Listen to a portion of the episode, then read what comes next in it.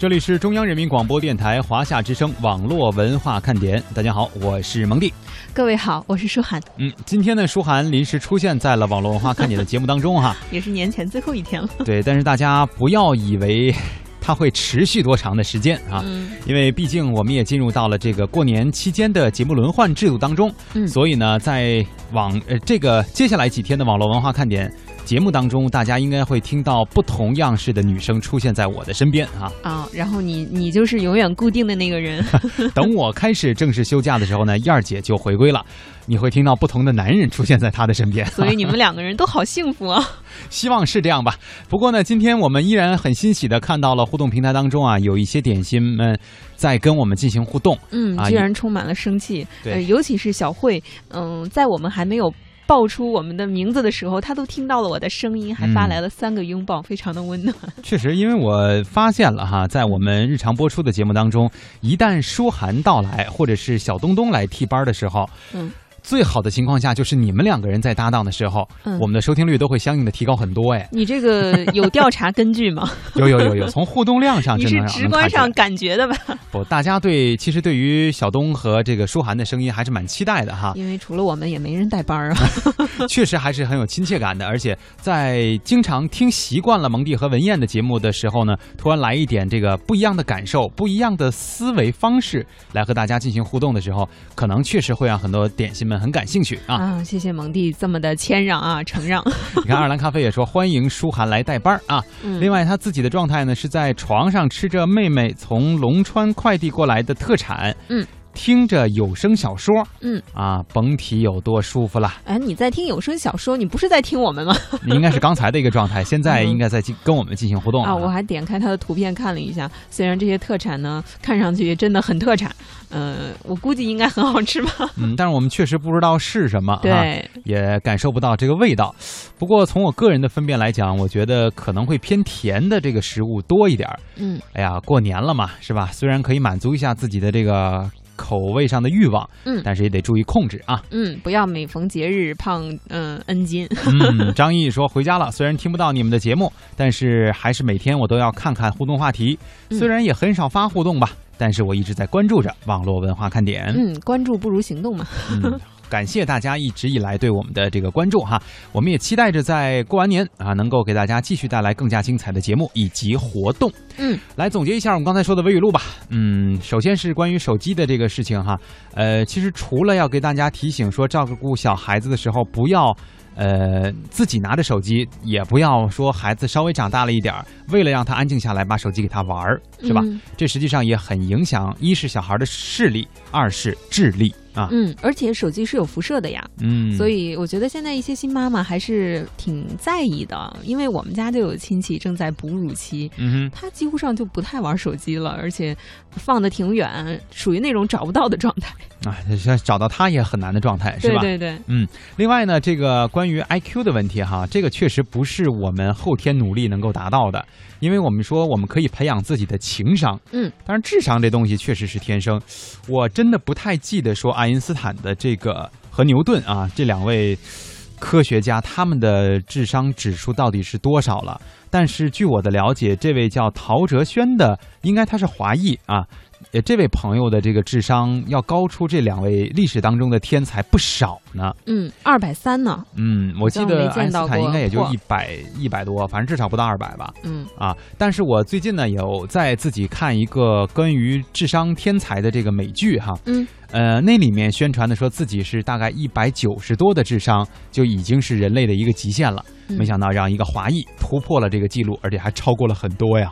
不过那又怎么样呢？是吧，各位点心？其实我觉得我们普通人的智商够用就行了嘛。对，你看他研究的那些东西，我们也听不懂嘛，是吧？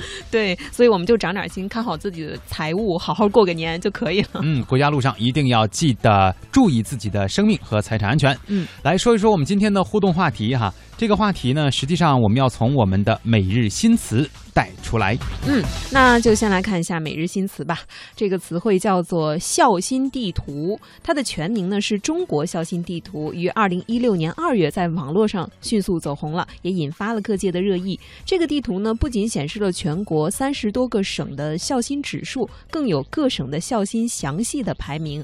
呃，举个例子哈，像其中河南、山东、安徽都位列了孝心省份的前三名。嗯哼，北上金是天津哈，呃，这些经济发达的城市呢，排名却非常的意外，因为他们比较靠后。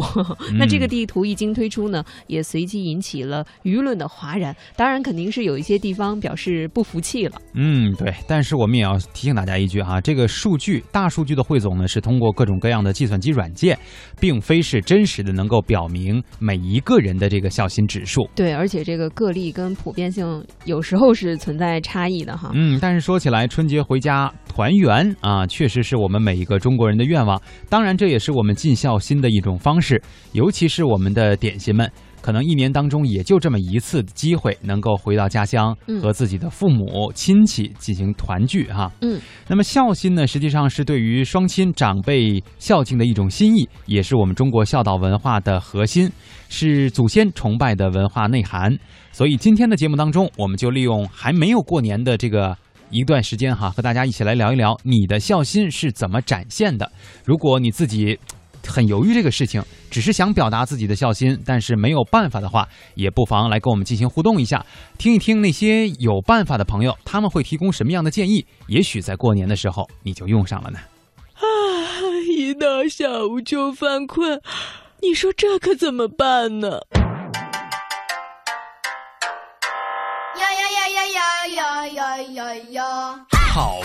听网络文化看点呢、谈笑中了解网络文化，斗嘴中感受美妙生活。哎，你看这条互动，如果你想在我们的节目中让其他人听到你的恶搞娱乐精神和销魂无敌回复，快快写下你的答案，并艾特腾讯微博有认证的华夏之声中横岗网络文化看点哟。欢迎小伙伴们添加公众微信，我们一起来调侃。华夏之声网络文化看点，看我哦，看我哦。有人说真的能在节目里听到我的互动吗？当然。关注微信，坐等回复。哦哈哟。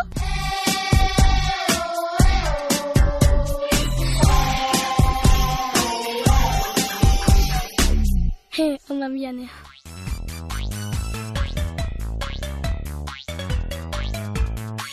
这里是正在直播的中央人民广播电台华夏之声网络文化看点。今天的节目是由舒涵和蒙蒂为大家带来的。嗯，我们今天和大家 对一起要互动的这个话题呢，是有关于孝心的展现方式啊。嗯因为有一些点心已经回到了家里，可能已经见到了自己的父母。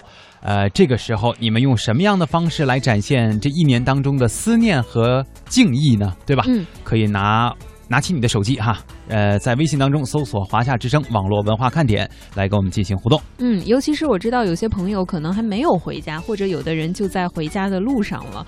呃，其实，在路上的这个过程啊，一般都是比较艰辛的，尤其是春运时期，不论你采取哪种交通工具，嗯都会经历一番这个辛苦的呃长途跋涉。呃，但是这个过程中，好像大家的心里都还挺甜蜜的啊，因为想着要回家，任何的味道都代替不了家给你的这个春节的味道嘛。没错哈。另外呢，我们在这个互动平台当中啊，也看到了很多点心们在给我们晒图片儿哈。嗯，哎呀，他们的小日子过得好好。对，关键是大部分的这个内容啊，就关乎吃啊。对，无论你们拍的是什么角度、什么场景，好像旁边都有零食相伴在左右哈。嗯。那么过年了，我们除了这个大家经常，比如说在守完岁的时候哈，过了嗯十二点以后，嗯一般情况下都要吃饺子。呃，啊那么晚吃饺子吗？对啊，南方可能会有不同的这个呃吃法，因为我听有的来自广西的朋友吧，好像说是要吃肉馅儿的粽子啊，肉馅儿的粽子我嗯吃过，反正至少都有这个年节时期的特殊的这样的食物 啊对对。对，尤其这个饺子，它真是贯穿了我们的一整年呀，逢年过节都要吃。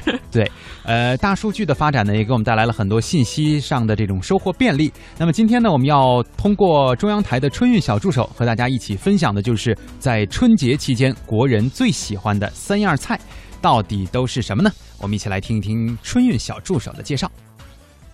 首先呢，我们还是来关注一下大数据显示的最火回家路。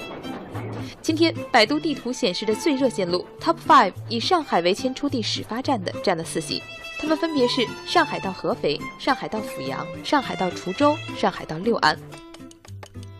有一个说法叫“每逢佳节胖三斤”，过年回家少不了品尝记忆中的味道。美团大众点评的春节吃喝玩乐实时大数据显示，当前全国范围内国人最爱的三大菜品是口水鸡、羊肉串和东坡肉，都是硬菜。看来好不容易过年，此时此刻大家都想吃点横的。摊开年味地图，我们还发现了最受关注的电影榜单，它们分别是《功夫熊猫三》《过年好》。《鼠来宝四》《蒙在囧途》《蒸发太平洋》《熊出没之熊心归来》，其中的三部都是动画片。显然，过年大家还是想整点热闹的，最重要的还得陪陪孩子。贺岁档打到年关下，老少皆宜才是王道。除了看电影，春节期间老百姓热衷的休闲方式还有滑雪。去年，北京张家口联合申办了2022年冬奥会成功，一下子带动了冰雪运动在中国的热度。尽管今年多地遭遇最强寒潮，但是在全国最火的十大景点当中，滑雪场和冰雪乐园竟然占据了九席之多。看来，完成三亿人上冰雪的梦想已经开始照进了现实。来进入今天的春运娱乐手册，网友不想听故事留言说：离家半载，到家发现这里那里都有一点点小变化，和记忆中有了偏差。最难接受的可能就是父母的衰老。而这不过是时间开的一个小小的玩笑，所以他推荐的电影《岁月神偷》这部片子，其实说的也就是这些零零碎碎的家长里短。影片当中最戳人的泪点，其实就是这样一组镜头：主人公罗先生为罗太太做了一双开天窗的皮鞋，好让长鸡眼的位置舒服些。罗太太穿上新鞋去医院照顾大儿子，走长长的坡道也不觉得磨脚。他就给这双鞋起了个名字，左边那只叫南，右边那只叫家，因为啊，过日子就是一步难，一步家。在那些飞逝的时光里，就是有这些小细节留下来，感动着你我。所以啊，既然岁月催人老，那就认真生活吧，认真的工作。认真的玩儿，甚至吵架也要认真，生气也要认真，悲伤也要认真。面对每一件事情，每一种情绪，都设法把自己投进去，认真的感受。这样的话，即使日子过得快，也会变得更浓稠些。正在回家路上的你，也可以认真看看窗外的绿树或者荒草，被截住的人流或者初升的太阳，想一想离开家的这段日子里，有什么故事可以讲给家人听。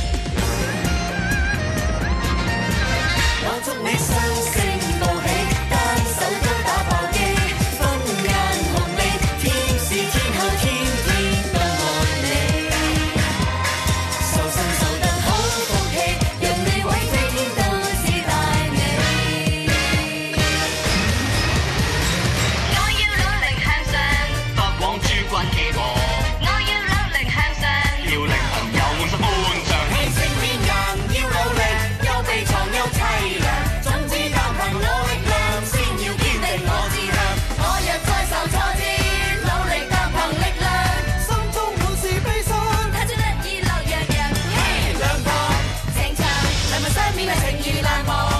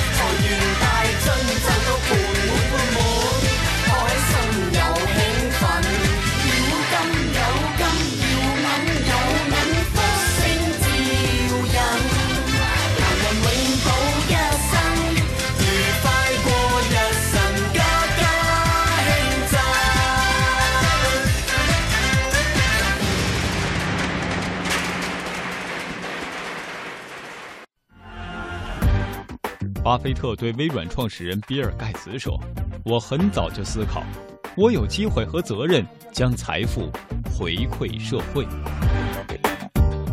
您正在收听的是中央人民广播电台华夏之声网络文化看点。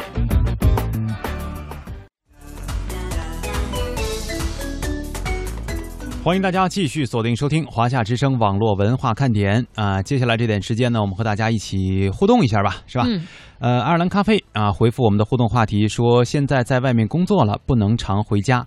我就是每周都打电话和父母聊聊天儿，偶尔呢寄些钱回去给他们。过年放假我不回去了，给二老寄了两千块，让他们过年用。嗯，算是一个尽孝的方式哈。这个从经济上对父母进行一些补助，但实际上我觉得二老可能更看重的是你能够回家看他们一眼啊。，对，还是会有一点点失望的哈。嗯嗯，小慧呢也给妈妈买了衣服，她说帮妈妈买了一套保暖衣，老妈还是挺喜欢的。但是回家以后呢，对我说要把买衣服的钱给我。她说妈妈总是这样，每次不愿意用我的钱，嗯好像父母总觉得孩子赚钱不容易。但是我们在小的时候都没有去体会说，呃，父母赚钱不容易。嗯，没错儿，而且有一句话不是说了吗？这个嗯女孩是妈妈的什么贴心小棉袄哈。嗯你回去了，其实妈妈心里就暖了啊。嗯地平线说，这问题是抛给你的啊。舒涵来了，欢迎欢迎。哎，舒涵，作为学霸，你的智商指数到哪个级别了？这个小孩智商太高，爱因斯坦的智商是一百六到一百七之间吧，二百多的智商不知道是什么级别。二百多的智商就是这个小孩儿这样，研究了什么我们都不知道。那他问你呢？我我不是学霸，我真的不是学霸。学霸我觉得应该属于燕儿姐。你看燕儿姐那个笔试成绩多高啊！对，但是我们虽然不能很准确的说出自己的这个智商级别是在什么级别哈，嗯，但是我们可以说，反正就不高于爱因斯坦吧。反正我只能说我不太容易上当受骗，嗯、这就算这算情商高。不是诈骗短信之类的，我还是有一点智商去分辨的。好啊，这说到这个尽孝的方式哈，我们也和大家来进行一下分享。嗯其实我觉得我们每年的这个过年前的节目当中，可能都会或多或少的，哪怕不不把它当做一个互动话题，都会谈到这个问题，就是我们到底要不要回去？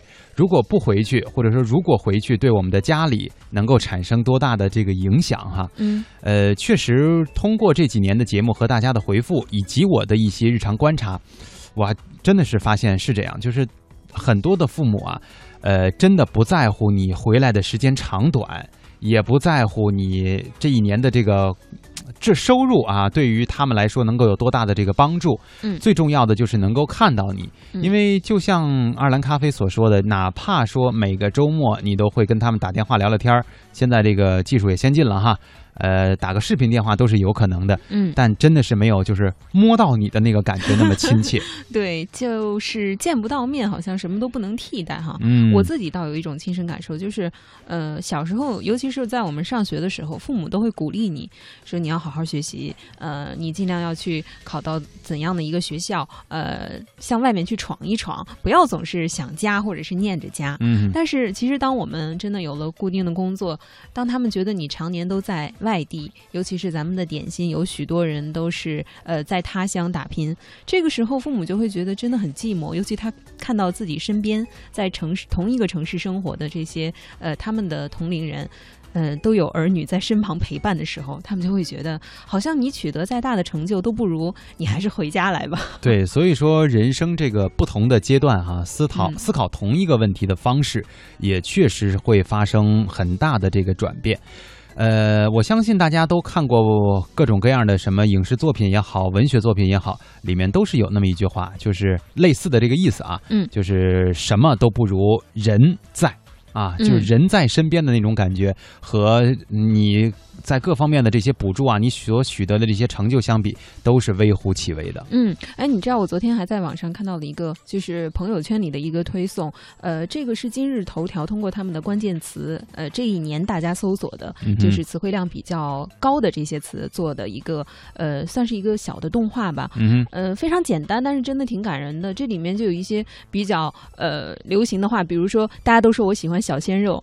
可是爸爸喜欢我，你知道吗？因为嗯爸爸是永远爱你的。然后，那我们去星级餐厅吃饭真的很贵，可是那个呃母亲的味道是最珍贵的。所以嗯他通过做这样的对比，让我们知道。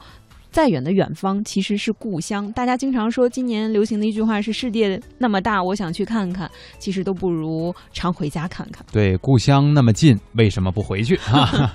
好了，这个欢迎大家继续来锁定我们的节目。今天我们聊的是你尽孝的方式，送首歌给大家，在半点过后，欢迎大家继续回来。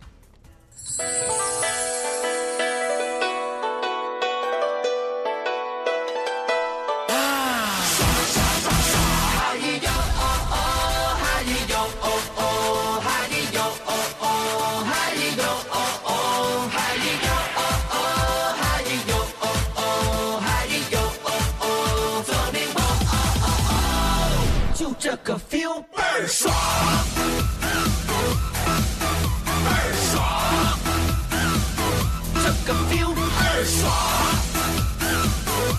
，feel feel 倍儿爽，爽爽爽爽。天是那么火亮，地是那么广，情是那么荡漾，心是那么浪，歌是那么悠扬，曲儿是那么狂，看什么都痛快，今儿我就是爽。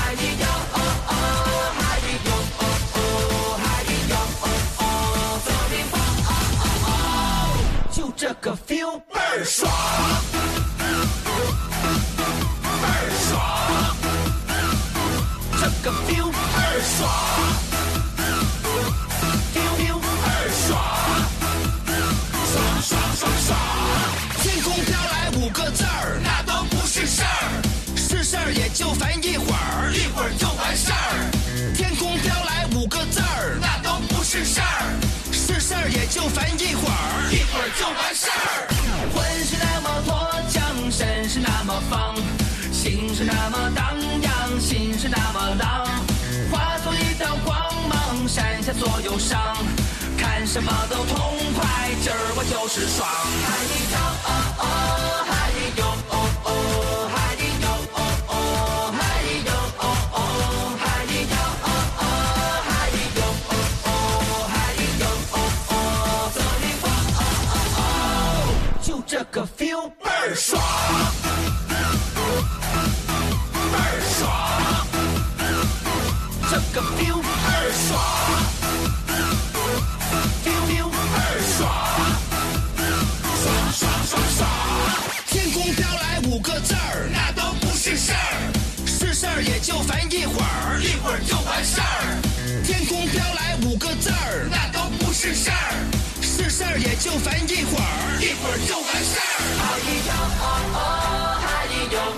听态度，事实众说纷纭，真相扑朔迷离。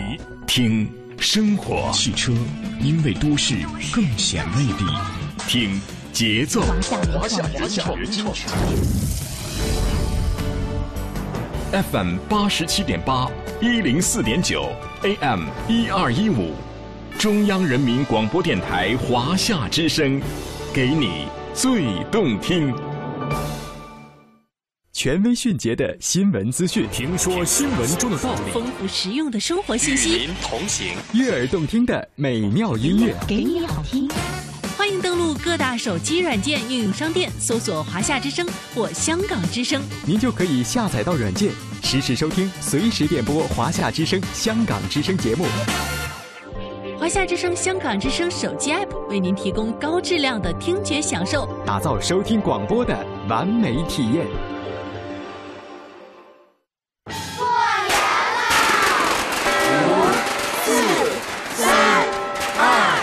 爷爷奶奶，祝你们身体健康，福如东海。祝你们万事如意，寿比南山。我给您捶捶腿吧。好好，两个小娃娃困不困呐？不困，我们要守岁。守岁可是咱们的老习俗了。知道为什么过年要守岁吗？我知道，年长者守岁为辞旧岁，有珍爱光阴的意思；年轻人守岁呢，是祝愿父母福泽绵长。孩子们呐，父母最大的福气就是有你们，爸爸妈妈，有你们才是我们最大的福气呀！和谐家庭，幸福中国，弘扬孝道，传承美德。讲文明树新风公益广告。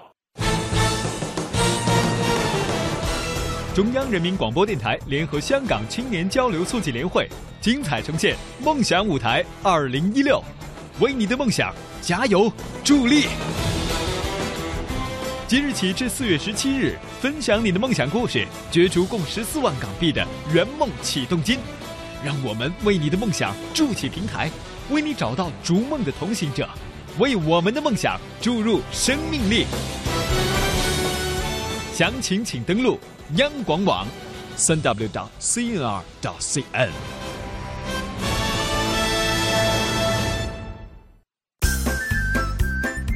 七号中午十二点，中央人民广播电台陪你回家过大年。名嘴说年俗，好听；名家诵古诗，经典；明星大拜年，高兴；随时派红包，够劲儿。二月七号十二点到十八点，中央人民广播电台春节特别节目《中国声音中国年》，陪你回家伴你过年。更多资讯和实时互动，请关注微信央广新闻公众号。我是你们的网络文化看点，你们是我的小点心，伴着你们，你们也伴着我。不觉得你讨厌，你的一切都喜欢，有你的每天都新鲜。有你阳光更灿烂，有你黑夜不黑暗，你是白云，我是蓝天。让我点亮你们生命里的火火火。也让所有种下的希望都能有所收获。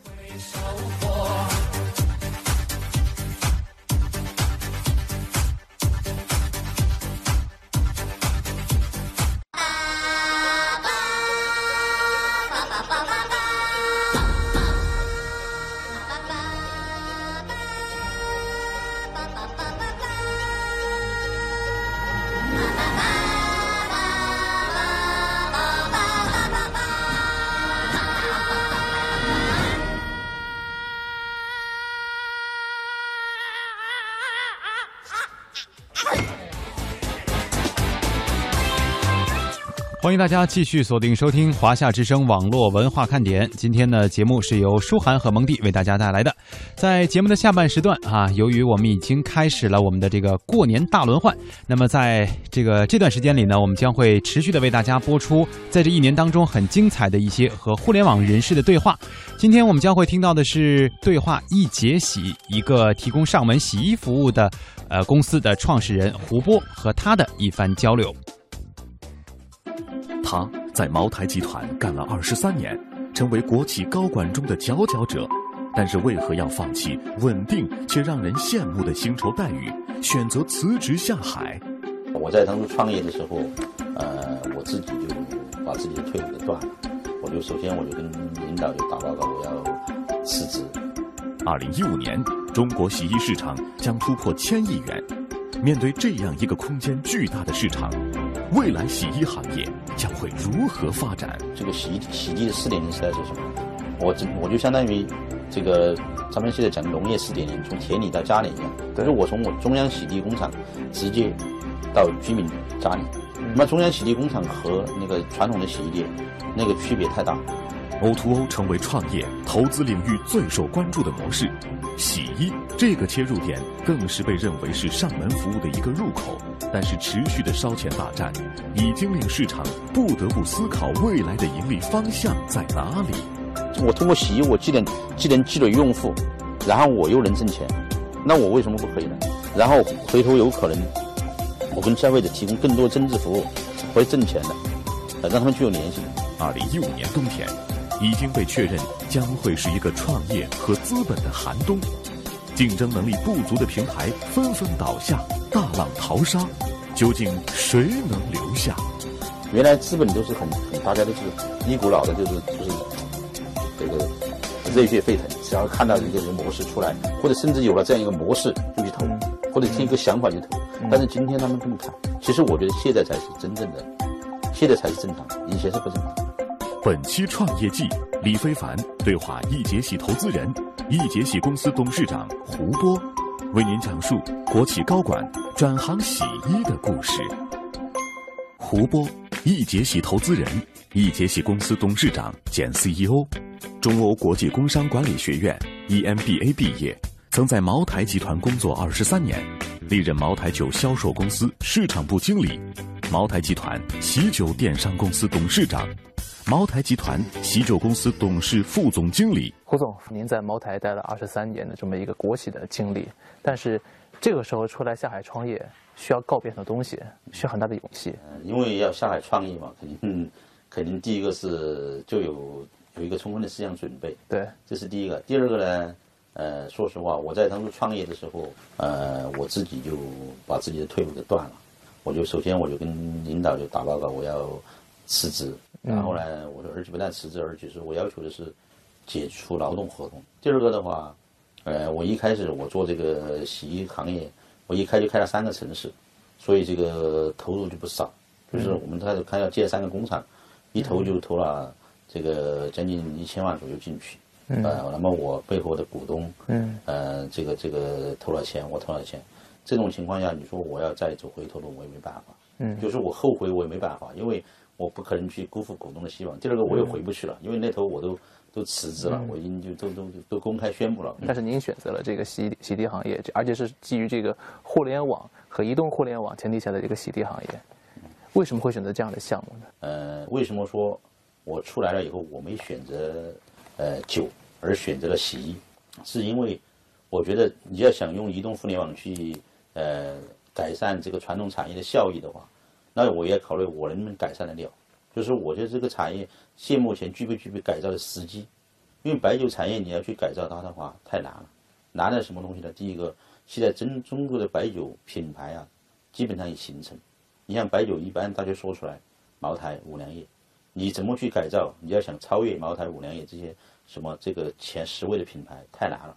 你说你只能在一个小众上面做，嗯，但是洗衣行业不容易，嗯，因为洗衣行业。在今天，在全国市场没有真正的品牌形成，嗯，所以我觉得这个行业是，这个一定是有改造机会的，一定非常值得改造的，因为只有品牌，嗯，呃，才能够，呃，真正的这个占领消费者的心智，真才能跟消费者提供更好的这个服务。那在您看来，这个互联网包括移动互联网会怎么去改变洗衣行业的这商业模式也好，或者服务模式也好？您认为的市场空间在什么地方？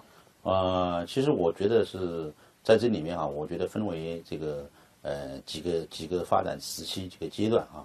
第一个阶段，我觉得是是什么呢？是就是传统的那些手工洗涤，我把它称为叫洗衣的这个一点零时代，对对不对？那么这个洗衣的二点零时代呢，我觉得肯定是那些就是呃以以加盟商为主的这种洗衣店，嗯啊，所以这些洗衣店呢，就是面积比较小，呃，然后这个机器设备比较落后，嗯，然后呢，这个。技术上也不统一，嗯，然后都是靠加盟嘛，他收了你钱，对，然后简单给你培训，对，其他的这些这些成本比较高。为什么成本比较高呢？那些洗衣店都在街边，可以租街边的门门面，现在门头房的这个成本是比较高的，嗯，呃，这个到四点零时代的三点零时代的什么呢？就是有很多是网络平台出现，你比如说像以一代洗为代表的呀，对，啊，还有很多这个泰迪啊，啊，很多这种洗衣平台出现了。它只能解决了你消费者的一个方便的问题，但是它没有真正解决这个洗衣的这个呃实质性的问题。这个洗衣洗涤的四点零时代是什么呢？我这我就相当于这个咱们现在讲的农业四点零，从田里到家里一样。就是我从我中央洗涤工厂直接到居民家里。那么中央洗涤工厂和那个传统的洗衣店那个区别太大了，有什么区别呢？起码有几大区别。第一个，第一个的话就是说。我们是用不同的设备洗不同的衣服，嗯，因为你现在的人穿着的面料啊，因为人们穿着的衣服的款式这个很多，因为款式多了以后，这个衣服的这个面料组成就很复杂，嗯，我们穿的衣服有什么毛料的呀，有什么羊绒的，有什么皮草的呀，嗯，呃，有这个这个棉的，各种各样的布料都有。第二个区别就是，那个呃，这个传统的这个呃洗衣这个这个做干洗店啊，它烫衣服是从熨斗来烫，这个熨斗的金属表面跟你衣服的表面接触的话，你烫出来衣服又上面料，然后发亮，嗯穿起来很难看，然后也不太卫生。嗯那么你说这个中央洗涤工厂的话，它至少都是用了什么？就是机器人熨烫衣服，就智能机器人，嗯是把衣服穿到这个机器人身上，然后这个呃瞬间就是靠那个蒸汽就把衣服给吹平了，嗯它是不用那些东西给它接触的。嗯呃，第三一个就健康的角度来讲，嗯你这个这个传这个中央洗涤工厂的话，嗯。呃，它那个在用这个高温蒸汽在吹衣服的时候，它瞬间就是一百八十度的高温蒸汽瞬间把衣服吹平的时候，它是一个消毒的过程。那么第四个区别呢，就是说，你像我们这个中央洗涤工厂都是有专业的那个技术团队，都是有专门的一一一专技术团队来洗衣服。小洗衣店一般都是夫妻店，嗯。呃，这个第五的话就是我们采用的这个化疗，就采用我们洗涤的所有的这些原料，嗯。一定都是环保的，嗯都是因为我有规模效率嘛，所以我就肯定环保，我也不可能呃去去说靠节约钱啊，靠低成本啊这些，嗯呃，这个在传统这种洗涤你也是很难以保证的。在过去的几年中，互联网企业的烧钱态势一直未有改观。滴滴和快滴为争夺市场份额，去年仅仅半年时间就耗资烧掉几十亿人民币。而在回到三四年前，团购刚刚冒起的时候，只要是个团购网站，都可以忽悠拿到一笔融资，然后也是疯狂的补贴烧钱。如今这种现象仍很普遍，外卖、在线旅游、酒店等等，整个互联网行业似乎仍有无烧不欢的格局。烧钱真能烧出未来吗？你们这样的创业项目是不烧钱的吗？我们不是烧钱啊，就是我们前期，我们不把它叫烧钱，我们前期肯定是要亏损，先亏损后盈利。但是我们是有盈利的希望的，而且这个盈利的希望是有时间界限的。嗯。这三个公司当中，我们现在大概营运了这个半年，嗯。但是我们有一个公司已经盈利了，有一个公司这个呃在下个月肯定是能够盈利，还有一个公司是呃我们在年底在十二月底肯定会转入盈利。嗯。所以说我要做到的就是，可能在呃去年嗯。或者今年的年初，很多人、很多投资者啊，很多我们在一起聊天，嗯。呃，我说到什么盈利啊这些，他们根本就觉得呃不当回事儿，嗯。他们觉得就是呃你要这个什么互联网公司谈什么营业额谈利润，就说明你不懂互联网、嗯。啊，说明你落后了。他们希望首先把这个客户和用户的规模做大，对市场做大。他们一说你一谈的话，你要谈烧钱啊，怎么样去这个吸引流量，怎么样有怎么样有有这个流有流量，呃，有那个关注量，嗯对不对？但是我没有，我觉得你不管做什么事情，你还是真正要的是用户，就是你嗯真正的用户有多少？你拿十万个关注量有什么用？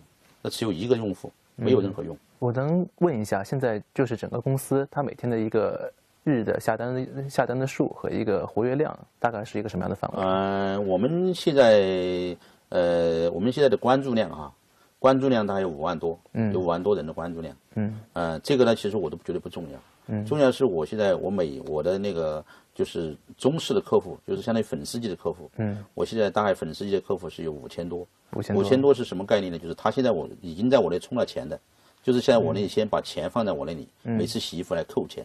嗯因为我他在我那充值的话，我会给他一些优惠政策，嗯所以他就先把钱放在我这里。那您刚刚说今年就已经可能实现盈利了，嗯，您这个盈利的模式来自于什么地方？你比如说，我现在洗衣，我就说明我洗衣肯定要挣消费者钱。嗯我洗衣我没有说我烧钱我亏损，嗯但是我将来我会跟反过来做，嗯我反过来做会给你提供很多增值服务不挣钱。你比如说，我们定位是我们做衣物的这个管理啊，从嗯衣物的整个整个一套管理，从洗衣开始进进入，最终我是要做衣物的管理。什么衣物管理还包含哪些东西？嗯你要买衣服嘛，嗯就是你要穿衣搭配嘛，嗯哎，你很你很希望知道，今天我出去出的出去什么场合，穿什么西装，什么衬衣，戴什么领带，嗯将来在我的网上都不能查到。嗯。啊。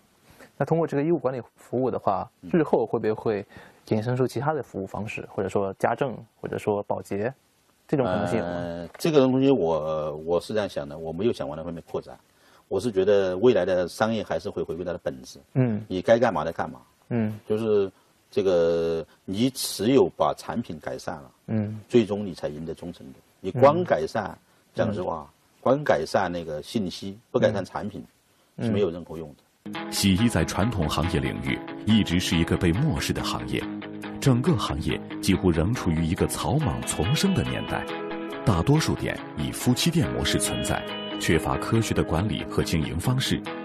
二零一二年开始，O2O 洗衣开始登上历史舞台，但是众多互联网洗衣商业模式也不尽相同，要么采用中央洗衣厂加线上平台模式，要么直接整合线下洗衣资源。将重点放在物流。一些大品牌，比如荣昌易代洗，选择立足北京，整合门店资源，发展沿海一线城市客户。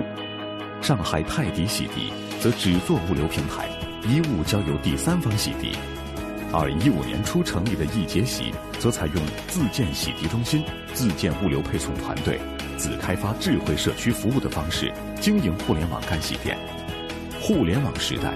都在推崇轻模式运营的时候，为何易洁洗会采用如此重的模式呢？那您刚刚说到的啊，呃，您和这些 O2O 的最大优势，其实在这个垂直包括细分方面一个非常重的一个模式，要对您之后的盈利产生一个负担的，因为它成本可能会比一般的 O2O 要更高。这个呢是这样来理解啊，呃，其实在这传统的这个这个常规的这个看法来讲，就是轻资产啊，这个可能。发展的更快，重资产呢，就是它发展慢，就是固定投资大嘛。然后它，但是它的利润更好，因为它它可能后续的规模上来，它利润更好。嗯。但是我觉得这个轻和重不是不是说一定就是轻炒和重好，不是你们一定没有一个模式，它是根据实际情况什么好，什么什么东西好就是呃轻好就采用轻，重好就采用重。那为什么您觉得您这个重是好的呢？为什么这个重在好呢？哈，是因为今天洗衣工厂。在我们国家刚刚兴起，没有这个这个上端的供应链不丰富。嗯，如果我要做这个事儿，嗯啊，假如说我的就是这个洗衣工厂这块，嗯，它的这个呃非常强，就是这个这个，比如说北京市有若干家洗衣工厂，而且洗衣工厂的洗涤标准都一样，我送到这个洗衣工厂洗也洗得好，送到那个洗衣工厂洗得好，那我就没必要去借了。嗯，对不对？但在目前这种情况下，我必须要借。第二个，从事洗衣行业的这些人，前些年这些人。就算所有一两个人才，他们什么文化程度？原来都是夫妻店，而且原来都是没有人看得起这个行业，嗯，都是一些这个年龄偏大的、文化层次偏低的做。嗯，所以这个洗衣工厂它主要原因是什么呢？嗯，它不是说你有几台机器设备，你就能把衣服洗好。嗯，它必须是机器融合技术人员的技术，嗯，加上你的管理系统管理，啊，这个。第四还要加上你这个软件配合，就 IT 系统的配合，这四者相都要均衡的发展，这个工厂才能运转好，才能把衣服洗好，才能运转好。嗯，否则工厂就会出现不把客人衣服洗坏，就把客人衣服弄丢、弄乱。